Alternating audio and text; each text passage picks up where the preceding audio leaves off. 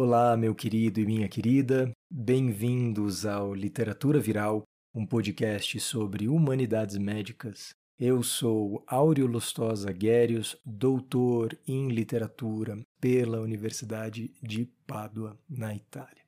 No episódio passado, você me ouviu iniciar uma discussão sobre ficção científica, nossa querida sci-fi. E eu falei sobre uma obra brilhante de um prêmio Nobel, Kazuo Ishiguro, que escreveu em 2005 Never Let Me Go, Não Me Abandone Jamais, um romance que trata de transplante de órgãos, clonagem e todo tipo de dilema ético possível.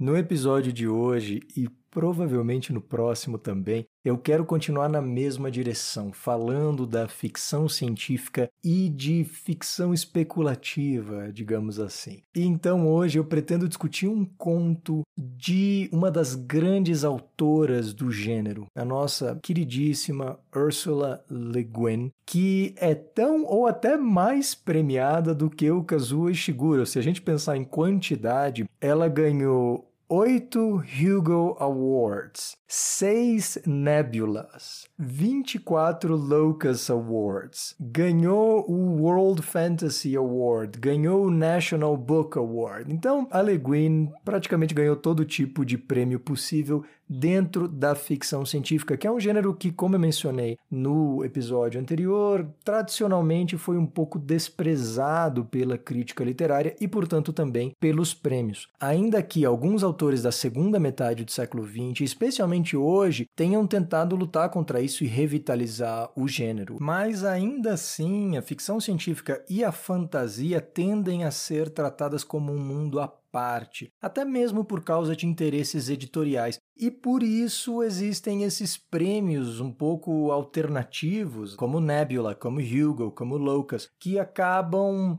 fazendo um papel similar que outros prêmios mais conhecidos fazem para a literatura de modo geral. Portugal Telecom, Strega na Itália, o Pulitzer nos Estados Unidos, o Prix Goncourt na França, o próprio Jabuti no Brasil, o Nobel a nível global e assim por diante. Enfim, o que eu quero deixar claro com essa falação a respeito dos prêmios é que a Ursula Le Guin é uma autora extremamente respeitada pelo público e pela crítica. E hoje a gente vai discutir um conto que ela publica em 1971 e que tem um nome muito do estranho: Vaster Than Empires and More Slow. Mais vasto do que impérios e mais lento. Baseando-se no título, você pode me dizer do que, que você acha que essa coisa trata.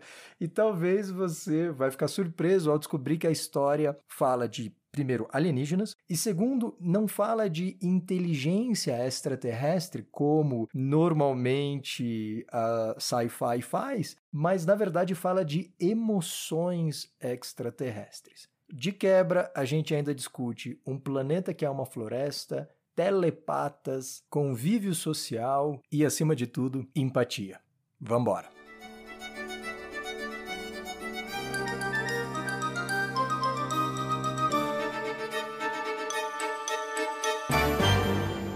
Maravilha, senhoras e senhores. Agora que vocês já me ouviram falar sobre a extensa coleção de prêmios da Ursula Le Guin, e também já ouviram sobre o meu mau humor com relação a crítica literária que persistiu até recentemente em torcer o nariz para ficção científica de um modo geral. Isso tem mudado em décadas recentes e a gente percebe isso mesmo nos grandes prêmios. E uma das grandes figuras responsáveis por essa revalorização da ficção científica e da fantasia também é a nossa extraordinária Ursula Le Guin. Ninguém menos do que o crítico literário Harold Bloom que é extremamente polêmico, ele é o autor do Cânone Ocidental, talvez você já tenha ouvido falar, e que é uma figura muito controversa e bastante ranzinza com relação a tudo aquilo que ele considera abaixo da grande literatura, mas mesmo ele, né, abre uma exceção e diz que Le Guin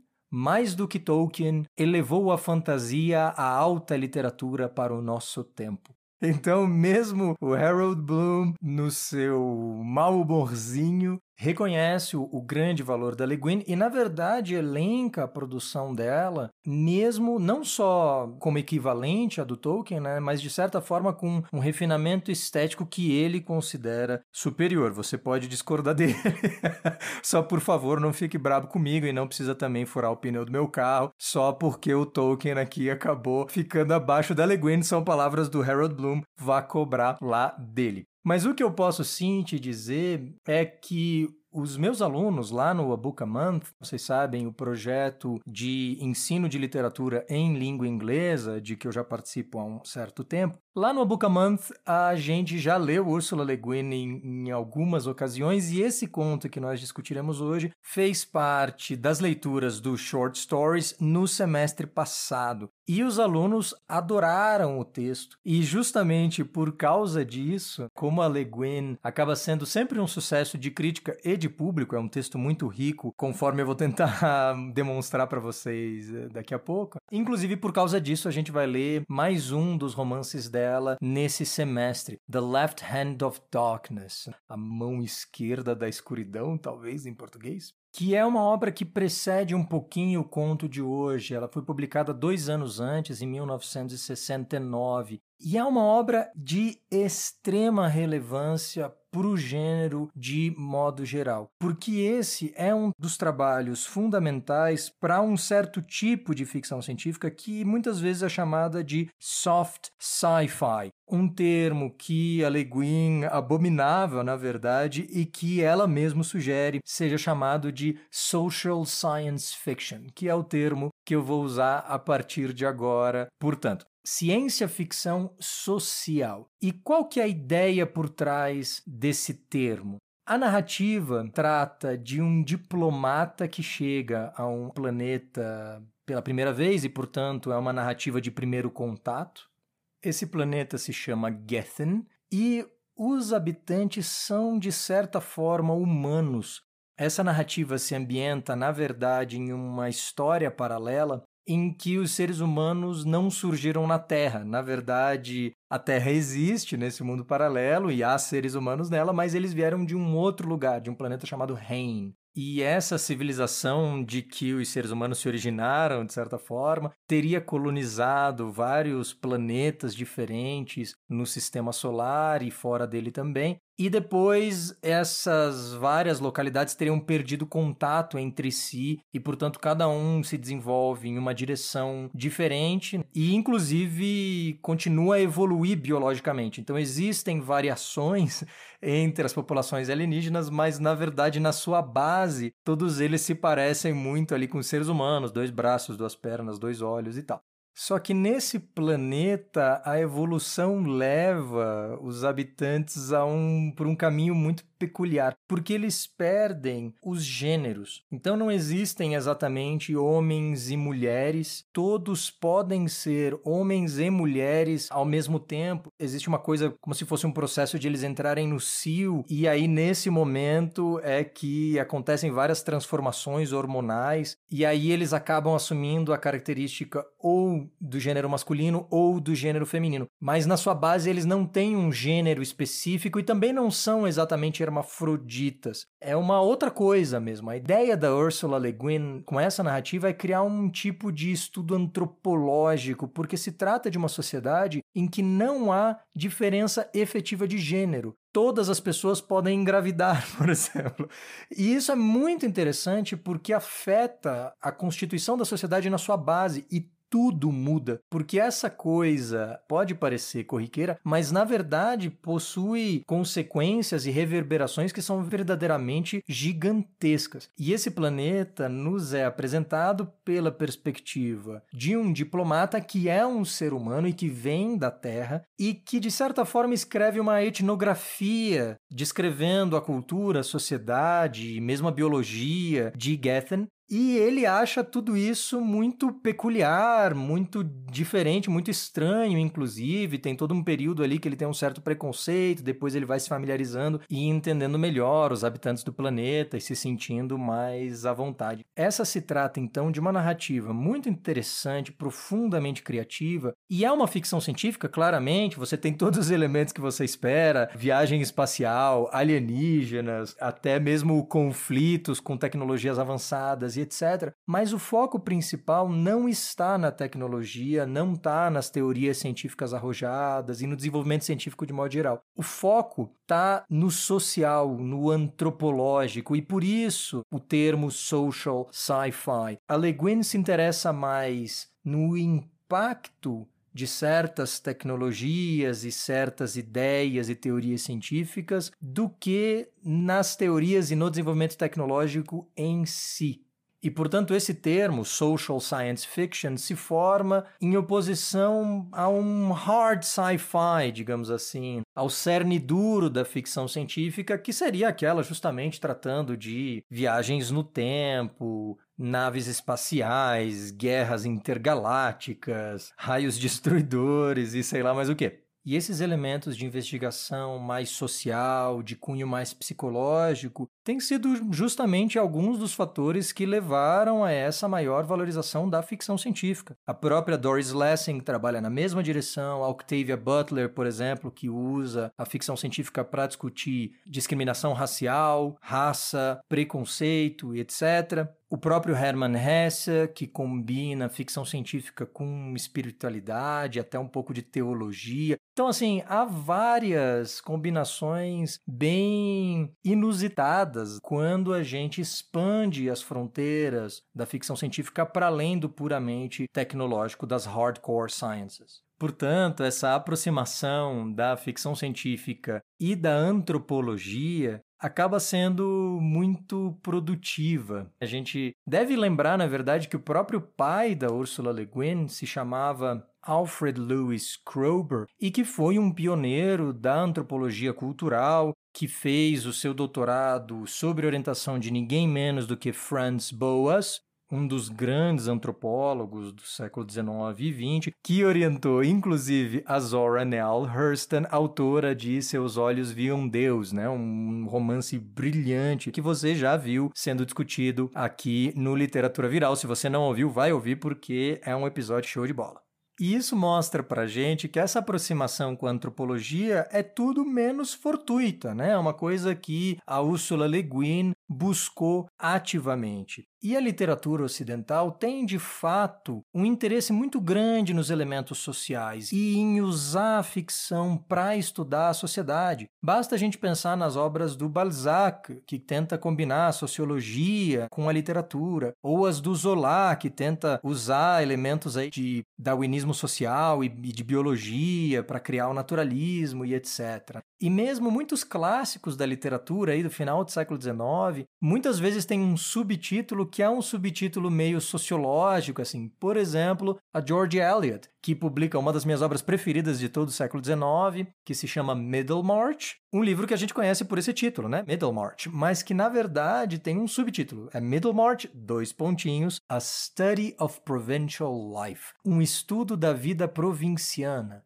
Ou seja, uma obra que se apresenta como um estudo sociológico ou de antropologia cultural. A Le Guin, ela vai então buscar no fundo dessa tradição de ficção especulativa, ficção enquanto estudo da sociedade e a trazer isso para a ficção científica. E se você gosta de Black Mirror, por exemplo, você poderia tirar aí um momentinho do seu dia para agradecer a Ursula Le Guin por iniciar justamente esse tipo de exploração que combina ficção científica com antropologia. E isso começa, várias outras obras, é claro, que participam disso, mas isso começa em grande parte com essa narrativa The Left Hand of Darkness, a Mão Esquerda da Escuridão, que é uma das próximas leituras do A no curso Novels Advanced. Dê uma olhada lá no Instagram do A. Pois bem, e agora que você já sabe quem foi Ursula Le Guin e o que é ciência ficção social, a gente já pode partir para o texto de hoje, o conto mais vasto do que impérios e mais lento, o que quer que isso queira dizer. E o título é assim estranho porque ele é uma citação de um poema, na verdade. Ele é um verso de Andrew Marvell, um poeta metafísico inglês do século XVII, que produz justamente no ápice do Barroco e que escreve esse poeminha chamado To His Coy Mistress que seria algo como para sua dama relutante, algo assim. O adjetivo coy ou o substantivo coyness querem dizer algo como recatado, modesto, envergonhado, mas na verdade ele está muitas vezes associado ao flerte, à atração, e é quando alguém finge modéstia, na verdade. Isso é coyness. Então, basicamente, esse poema é uma cantada para uma menina que está um pouco se fazendo, só que isso é feito usando uma estrutura gramatical ultra complexa. O poema ele tem mais ou menos três partes e ele segue uma trajetória assim. Se eu fosse imortal, eu ia poder ficar para sempre aqui admirando os seus atributos e idolatrando você e etc, etc. Porém, nós não somos imortais e, portanto, vamos aproveitar a vida. então ele tem essa estrutura bem clara, uma hipótese C, logo uma negação disso, né? Mas infelizmente esse não é o caso, e aí a conclusão. E esse poema se insere na tradição do memento mori, justamente. Relembre que você é jovem, mas que a juventude é fugaz e que nós todos perecemos, então aproveite a vida. O oposto do memento mori é o carpe diem. E agora eu espero que você pause o podcast e suba na sua mesa, se você tiver uma disposição, e diga Oh Captain, my Captain, por favor. É muito comum que a gente encontre essas duas coisas combinadas, né? Memento mori, carpe diem, não só em literatura, mas também em pintura, até mesmo em música às vezes.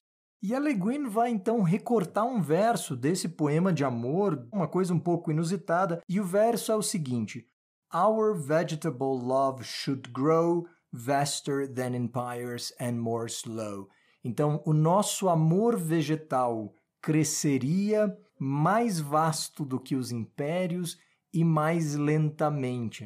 Esse verso vem da parte introdutória do poema em que ele está hipotizando, né? Nossa, se nós fôssemos imortais, eu poderia adorar a você eternamente. E aí, justamente, ele vai elencando, e você há de convir comigo que, mesmo os impérios que se construíram rapidamente, por exemplo, o Império Mongol, levam umas boas décadas, muitas vezes séculos a fio para se constituir, e, portanto, ele seria um amor mais vasto do que os impérios e se construiria ainda mais lentamente e aí, para enfatizar a lentidão desse desenvolvimento, o Andrew Marvel chama esse amor de um vegetable love, um amor vegetal. E essa é a palavra-chave que vai chamar a atenção da Le Guin porque esse conto trata de um planeta que é completamente tomado por uma floresta gigante, digamos assim. Existem continentes, mas qualquer parte desse mundo que não seja coberto por oceanos, existe então uma floresta ou um monte de plantas que dominaram aquela região. Então é um planeta verde e que vai ser investigado por uma equipe de cientistas chamados de Extreme Rangers, se eu não me engano, é patrulheiros extremos, algo assim, porque no universo composto pela Le Guin, ela usa o conceito de dilatação de tempo que é um conceito relacionado à teoria da relatividade. Eu não entendo muito bem, eu não entendo nada, na verdade, de como funcionam os detalhes, mas a princípio seria que se você atinge a velocidade da luz, o tempo passaria de forma diferente para quem está viajando a essa velocidade e para quem ficou num lugar de partida. Digamos que seria relativo nesse sentido. Mais ou menos o conceito que a gente encontra no filme Interstellar, em que o astronauta lá vive várias missões, em uma delas passam-se seis ou sete minutos para ele, mas na Terra se passaram 30 anos, uma coisa do gênero, né? Então há muitos filmes e muitas obras de ficção científica que flertam com essa ideia da dilatação do tempo, muitas mesmo. Então, nesse sentido, a Le Guin não é exceção. Só que a coisa interessante é que esse planeta ele fica realmente no extremo do universo, mesmo para esse conglomerado de diferentes civilizações intergalácticas. Então, por mais que a nave leve apenas algumas poucas semanas para chegar até o planeta, vão ter se passado no ponto de que eles partiram mais de 500 anos. O que significa que se você aceita participar de uma missão como essa, você meio que não tem uma vida, né? Você tem que ter algum motivo muito especial para se voluntariar ou mesmo para aceitar receber uma incumbência do gênero. Porque quando você voltar dessa viagem, para você vão ter se passado poucos meses. No entanto, quando você retornar para sua cidade natal, vão ter se passado mais de 500 anos. E assim, todas as pessoas que você conheceu, por exemplo, já estão mortas, os teus familiares, os teus amigos e etc. Então, claramente, o tipo de pessoa que for se voluntariar para uma missão do gênero tem algum interesse muito específico ou tem um desapego e uma ojeriza, talvez até do mundo de que vem, do mundo de que provém, ao ponto de querer se afastar dele por cinco séculos e encontrar tudo completamente novo no momento do retorno. Resumindo, essa é uma missão meio suicida do ponto de vista social, interpessoal, a princípio, quem participa dela ou não tem afetos ou não se importa de perdê-los. Até porque toda vez que você vê uma tripulação de astronautas indo investigar uma região remota do espaço, você já pensa, vai dar boa. É claro que vai dar. Sempre dá boa. Eles nunca encontram uma raça alienígena maluca, terrível, que mata todo mundo, né? ET saindo da barriga, etc. Ou então, nunca alguém fica meio biruta e começa a matar todos os outros tripulantes, ou as duas coisas ao mesmo tempo e tudo mais. Então, imagina, não vai dar nada errado nessa viagem, é claro. Então você já vai começar a esperar meio que uma narrativa de terror aí, né? Você já vai continuar lendo o conto meio que com um pé atrás, talvez acenda a luz do quarto e tal. O espaço, ele de fato é um lugar absolutamente aterrorizante. Você tá dentro de uma nave espacial circundado pelo nada, pelo vácuo, pelo absoluto desconhecido. E se você, por um segundo sequer, se ausentar da nave sem o equipamento apropriado, você morre meio que instantaneamente. Sei lá o que acontece, congela, explode, é cozinhado pela radiação solar, sei lá. Eu sei que boa não vai dar. Eu já vi filme suficiente para saber disso. E mesmo que você tenha lá o traje de astronauta e etc., sempre pode dar dar aquela explosãozinha e você sair voando na direção errada e continuar para todo sempre. Então, basicamente, o universo acaba funcionando como o ápice do isolamento, que é muito bom de fato para as narrativas de terror,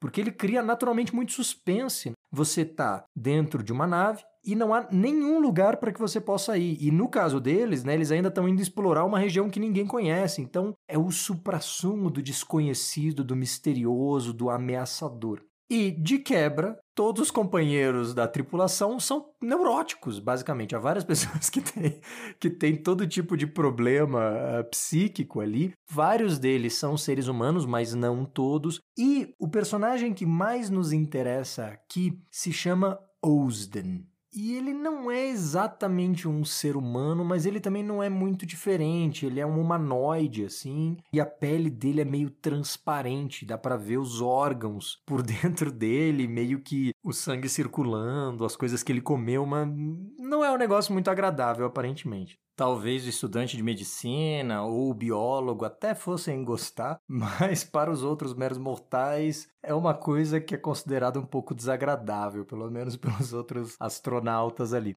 E o Osden tem uma característica peculiar e muito idiosincrática, porque ele é um empata. Eu imagino que você já tenha ouvido falar de empatia e de telepatas, mas o que seria um empata? Empatia é a capacidade de se colocar no lugar do outro, de imaginar o mundo por outras perspectivas que conseguem extravasar a tua visão específica, o teu interesse específico e construir hipoteticamente o lugar do outro. E aí você imaginaria que um telepata, alguém que consegue ler os pensamentos dos outros, professor Xavier, a Fênix e tudo mais, você imaginaria que eles sejam particularmente empáticos, porque eles leem os pensamentos dos outros e, portanto, conseguem entender muito bem como essas pessoas refletem sobre o mundo, o que, essas pessoas desejam e tudo mais. E aqui a criatividade da Le Guin realmente extravasa a boca do balão. No episódio passado, você vai lembrar que eu defendi que a ficção científica funciona muitas vezes de certa forma como a filosofia, inclusive. Ela imagina cenários e cria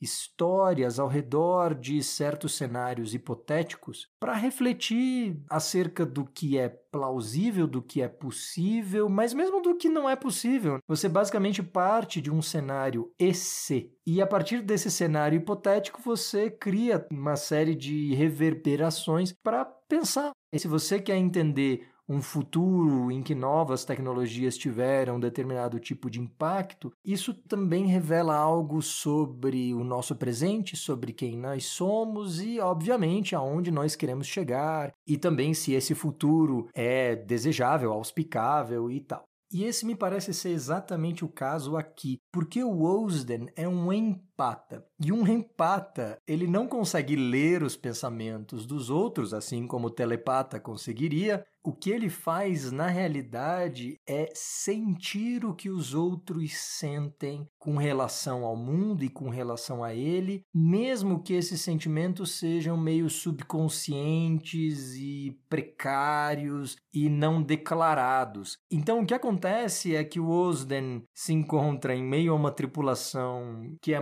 majoritariamente humana, mas também há outros alienígenas humanoides, e a grande maioria deles são neuróticos e tem todo tipo de problema social e psicológico, veja-se o tipo de missão suicida que eles se voluntariaram, e eles têm um pouco de nojo do Osden por causa da forma como ele parece, assim, não é muito agradável aparentemente olhar para ele, e ele também, ele não age, ele reage. Então ele é meio socialmente esquisito, ele não sabe muito bem se comportar e, portanto, é muito desagradável, é muito agressivo com os outros. E os outros, portanto, portanto, não gostam dele e ele absorve essa esse sentimento e daí se comporta com relação a isso e, portanto, de forma desagradável, o que reforça esse círculo vicioso que se coloca entre ele e todos os outros membros da tripulação ele é, de certa forma, o vilão dessa história, porque ele que atazana a vida de todo mundo e, e faz com que a viagem, ao invés de ser mal festa legal, tá todo mundo sempre irritado, todo mundo sempre de mau humor e 99% dos casos a culpa é do Osden.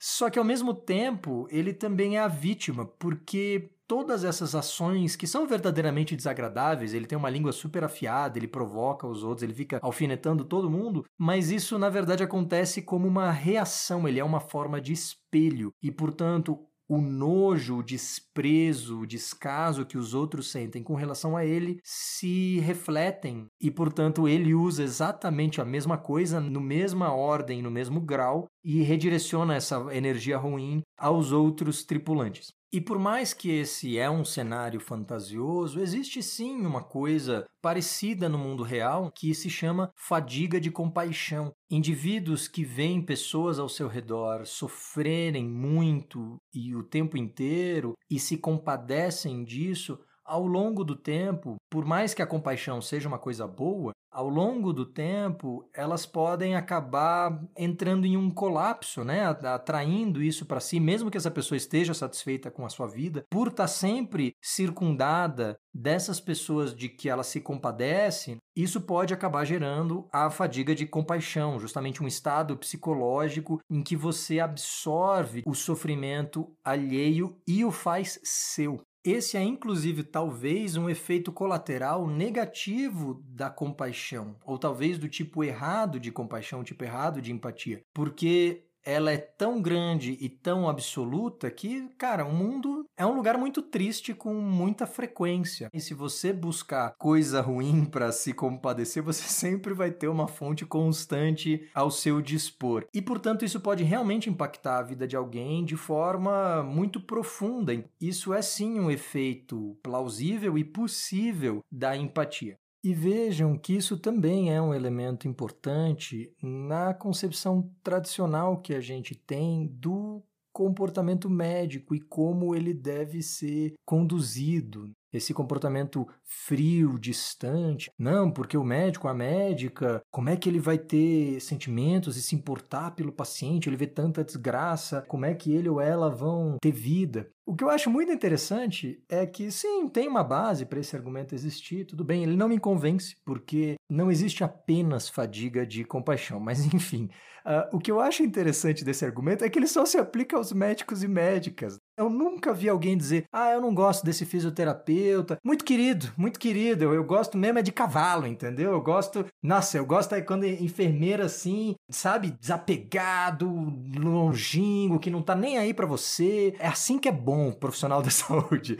Isso só se aplica aos médicos e médicas. Em todos os outros casos, ninguém quer um nutricionista que não tá nem aí, ninguém quer saber da veterinária que tá pouco se ferrando pro seu bichinho. Aí, nesse caso, a gente quer que sejam queridos e que se importem e tudo mais. Mas no caso da medicina, por algum motivo misterioso, a gente cria uma exceção. E vejam os nossos ídolos, né? Vejam, por exemplo, o House, Poxa, cara querido, hein? É tipo o Osden aqui, só dá patada em todo mundo o tempo inteiro. Ou então o bom doutor, que é o cara que meio que não tem sentimentos e não consegue se relacionar com os outros direito, ele só consegue entendê-los do ponto de vista racional. Os nossos modelos do que, que é o médico ou a médica ideal são totalmente desprovidos de emoções e de afeto e apego e são profundamente não humanos nesse sentido também. Enfim, fica esse pequeno parênteses aí para você levar em consideração.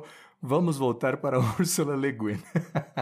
o que a Ursula Le Guin fez aqui foi criar uma capacidade que não existe para enfatizar e revelar para a gente nuances de uma coisa que existe sim e que tem vários efeitos e várias nuances nas nossas vidas do dia a dia e na sociedade de modo geral. E eu acho uma sacada muito bacana o fato de que o Osden seja transparente, que nem aqueles peixes que vivem nos abismos no oceano, porque ele é transparente para os outros fisicamente, da mesma forma como os outros são transparentes para ele emocionalmente.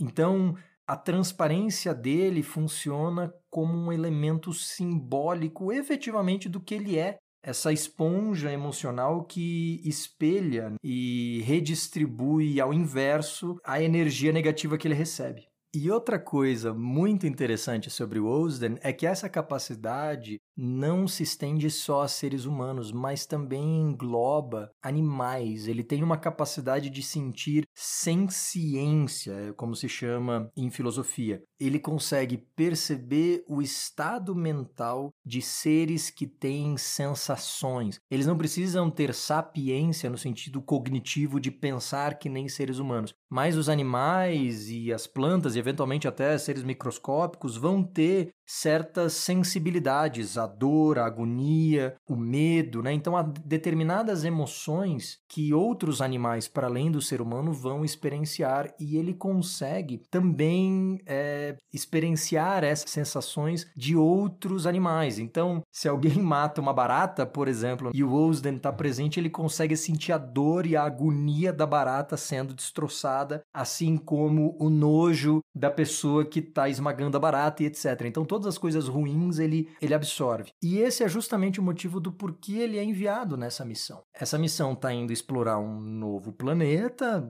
absolutamente misterioso, ninguém sabe o que tem lá, mas se existir algum tipo de ser sentiente, um ser que tenha sensações e percepções e possivelmente pense, o Osden vai conseguir perceber a presença desse ser. Então, de certa forma, ele funciona como um, um aparato tecnológico ali para apitar, digamos assim, se tiver algum alienígena na redondeza, tá? Pois bem, Eles chegam lá no planeta coberto de florestas, começam a explorar várias regiões e a estudar a vegetação e procurar por vida. E existe sim vida, né, aos vegetais e esse ecossistema, mas não há nenhum tipo de vida animal. Mas a tripulação fica constantemente com um sentimento um pouco estranho estranho, existe uma certa ameaça no ar, assim, um medo. E é aquela coisa que a gente já está acostumado a ver nos filmes, né? A tensão vai crescendo, vai crescendo, ninguém sabe muito bem de onde vem. Quando você vê o Jack Nicholson tá destruindo a porta com o machado, né?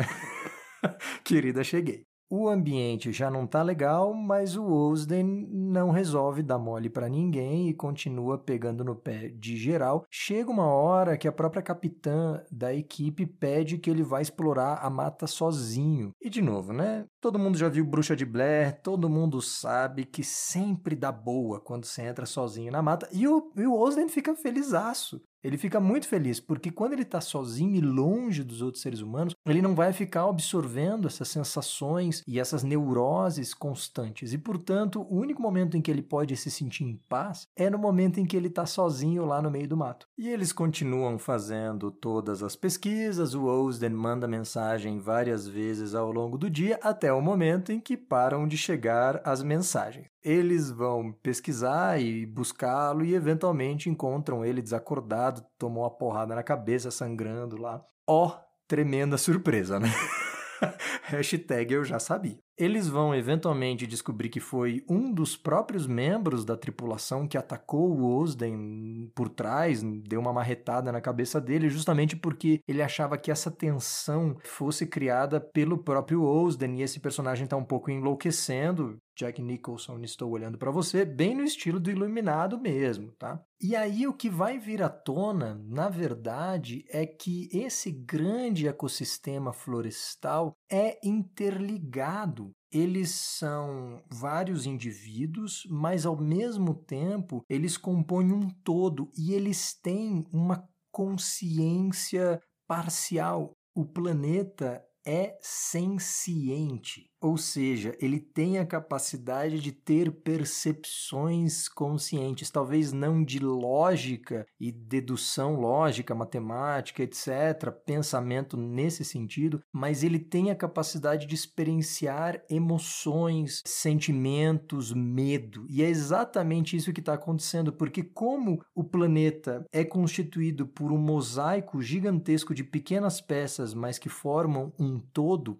mais ou menos naquele estilo, sabe o final do Matrix, quando todos os robozinhos lá se unem para formar o rosto de um bebê? Eles são plurais, mas eles são ao mesmo tempo únicos. Essa é exatamente a ideia por trás desse planeta. As árvores, os arbustos, as gramíneas são plurais. Cada um desses indivíduos é, é um mas juntos eles compõem uma consciência planetária única e eles não conseguem conceber a ideia de que existe um outro. E quando os astronautas chegam no planeta, pela primeira vez o planeta está se confrontando com a ideia de que existe uma outra consciência em primeiro lugar.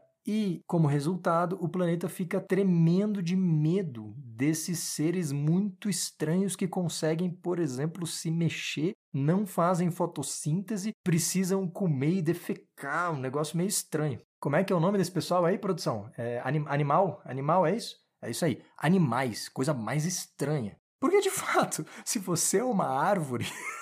E se tudo que você viu na vida foram árvores, de fato, um animal é um bicho muito, muito estranho, porque nesse planeta não há nada que não seja vegetal, não há insetos, não há peixes, não há nada, só vegetais. Rapidamente, um pequeno parêntese científico, a gente vê o quanto a Le Guin também estava à frente do seu tempo, porque, de fato, hoje a gente sabe que as plantas são capazes de se comunicar através das raízes, no que é chamada cientificamente de Mycorrhizal Network, rede micorrizal, talvez, mas cujo nome popular é The Wood Wide Web.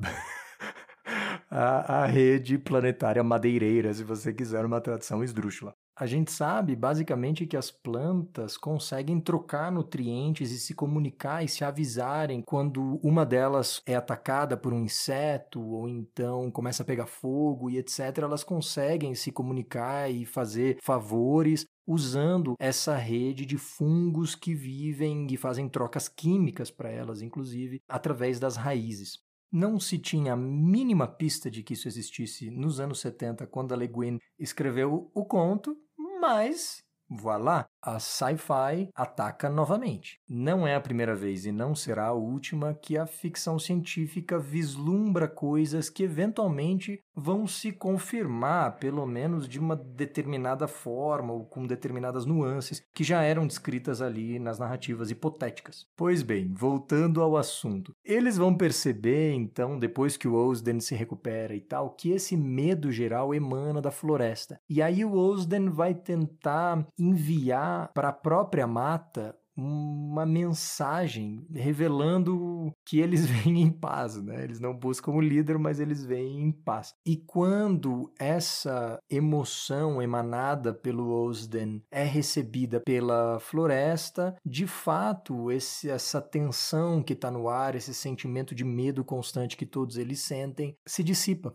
essa entidade única entende a existência de outrem. E o próprio Osden explica isso dizendo que o medo da mata é a reação típica, uma reação que é defensiva, agressiva, que é normal entre dois estranhos que se encontram. Então, há uma coisa muito interessante nesse conto porque ele sobrepõe essa desconfiança que talvez exista em pequena escala em várias situações sociais entre um indivíduo e o outro e expande isso para englobar a espécie inteira, porque agora isso vale de um indivíduo ao outro numa sociedade humana, mas também de uma espécie inteira, os astronautas, frente a essa outra consciência florestal, vegetal que está diante deles. E o que acontece é que a floresta aceita integralmente a existência desse outro. E logo na sequência, o Osden desaparece. Ninguém da tripulação viu mais ele, sabe onde encontrá-lo. Eles ficam buscando ele, sobrevoando com a nave, fazem várias missões buscando por ele em todos os cantos do planeta e não conseguem encontrá-lo porque provavelmente ele não quer ser encontrado. Ele está bem, mas ele quer ficar para trás, ele quer ficar dentro dessa floresta, afastado de todos os seres humanos e animais, porque a única ciência que ele gostaria de captar é a da própria floresta, que é de aceitação, que é de boa vontade, que é de uma compaixão positiva uma compaixão que está ligado ao amor e não uma compaixão que está ligado simplesmente a absorver o sofrimento e a desgraça alheia. E aí o que acontece é que os astronautas vão embora, retornam ao lugar de partida, deixam Osden para trás, aparentemente esse é justamente o desejo deles, e a gente tem que imaginar o Osden feliz, satisfeito, né? De certa forma, ele encontrou aquele vegetable love, o amor vegetal, de que o poema do Andrew Marvell está falando. Enfim, eu adoro essa narrativa. Eu acho que esse é um conto muito bem pensado, muito criativo e que retrabalha toda uma tradição de histórias e narrativas de primeiro contato. Sempre que a gente tem narrativas dessa categoria, dá ruim. Sempre alguém morre, sempre alguém é destruído, e sim, você deve pensar no Avatar, na Pocahontas e etc. Aqui não. Aqui o que acontece, na verdade, é um encontro positivo, construtivo com o outro. Isso aqui é compaixão de verdade, é empatia efetiva. Enfim, falei bonito, vou terminar com e tenho dito. e vou deixar aqui uh, as propagandas tradicionais do final do podcast. Você sabe que eu produzo tudo isso aqui com extrema boa vontade e me divirto horrores, eu tenho que admitir, mas dá um trabalhão do cão. Se você quiser apoiar o Literatura Viral, por favor, fale do podcast por aí, não te custa nada, né? Se você gosta, fale para os amigos, se você não gosta, então fale para os inimigos, mas fala. E você também pode considerar ser meu aluno, seja no A Book a Month, e há, haverão outras possibilidades num futuro próximo. E há um novo projeto a que eu e a minha esposa estamos nos dedicando, que é uma coisa muito curiosa que nós nunca fizemos antes e que talvez possa te interessar. Como você deve saber, nós somos ambos doutores em literatura, na verdade, minha esposa é pós-doutora, e nós vamos acompanhar um grupo de turismo à cidade de Barcelona em junho, em um tipo de curso de história cultural, artística e literária prático. A ideia é passar uma semana em Barcelona discutindo a representação da cidade nos textos de muitos escritores, como por exemplo George Orwell, que tem um livro chamado Homenagem à Catalunha, como por exemplo Ernest Hemingway, né, que descreve as vicissitudes da Guerra Civil Espanhola no Por Quem os Sinos Dobram, For Whom the Bell Tolls, sobre a Mercè Rodoreda, que é considerada a rainha das letras catalanas e que escreve A Praça do Diamante, um grande romance também sobre a Guerra Civil Espanhola em Barcelona, e por aí vai. O próprio João Cabral de Melo Neto foi diplomata durante anos e morou na cidade, foi amigo do Miró, teve muito envolvido na vida intelectual de Barcelona um pouco antes do Gabo se mudar para lá, então sim, Gabriel Garcia Marques morou muitos anos em Barcelona, escreveu inclusive o Outono do Patriarca enquanto estava lá, o Vargas Llosa, Rômulo Gallegos, Juan Rulfo e por aí vai. Então há muito do que é o boom latino-americano do realismo mágico dos anos 70, de forma muito particular e surpreendente, está ligado a Barcelona, essa cidade extraordinária da Catalunha. A gente vai então guiar esse grupo por lá, vamos analisar as obras do Dali, obviamente vamos falar muitíssimo da arquitetura extraordinária do Gaudí. Vai ser algo muito bacana, muito diferente e eu não vejo a hora disso acontecer se você tiver interessado, você pode encontrar mais detalhes no perfil do Instagram da própria agência de viagens, que é @taitripsbr. Então, T-A-I-T-R-I-P-S-B-R, TaiTripsBR, ou no próprio perfil do Instagram do Literatura Viral, ou aqui no podcast eu vou colocar os links. Se você quiser dar uma fuçada, a gente nunca sabe. Muito obrigado, senhoras e senhores, pelo seu tempo. Eu lhes desejo um bom dia, uma boa noite, uma boa vida. Até a próxima.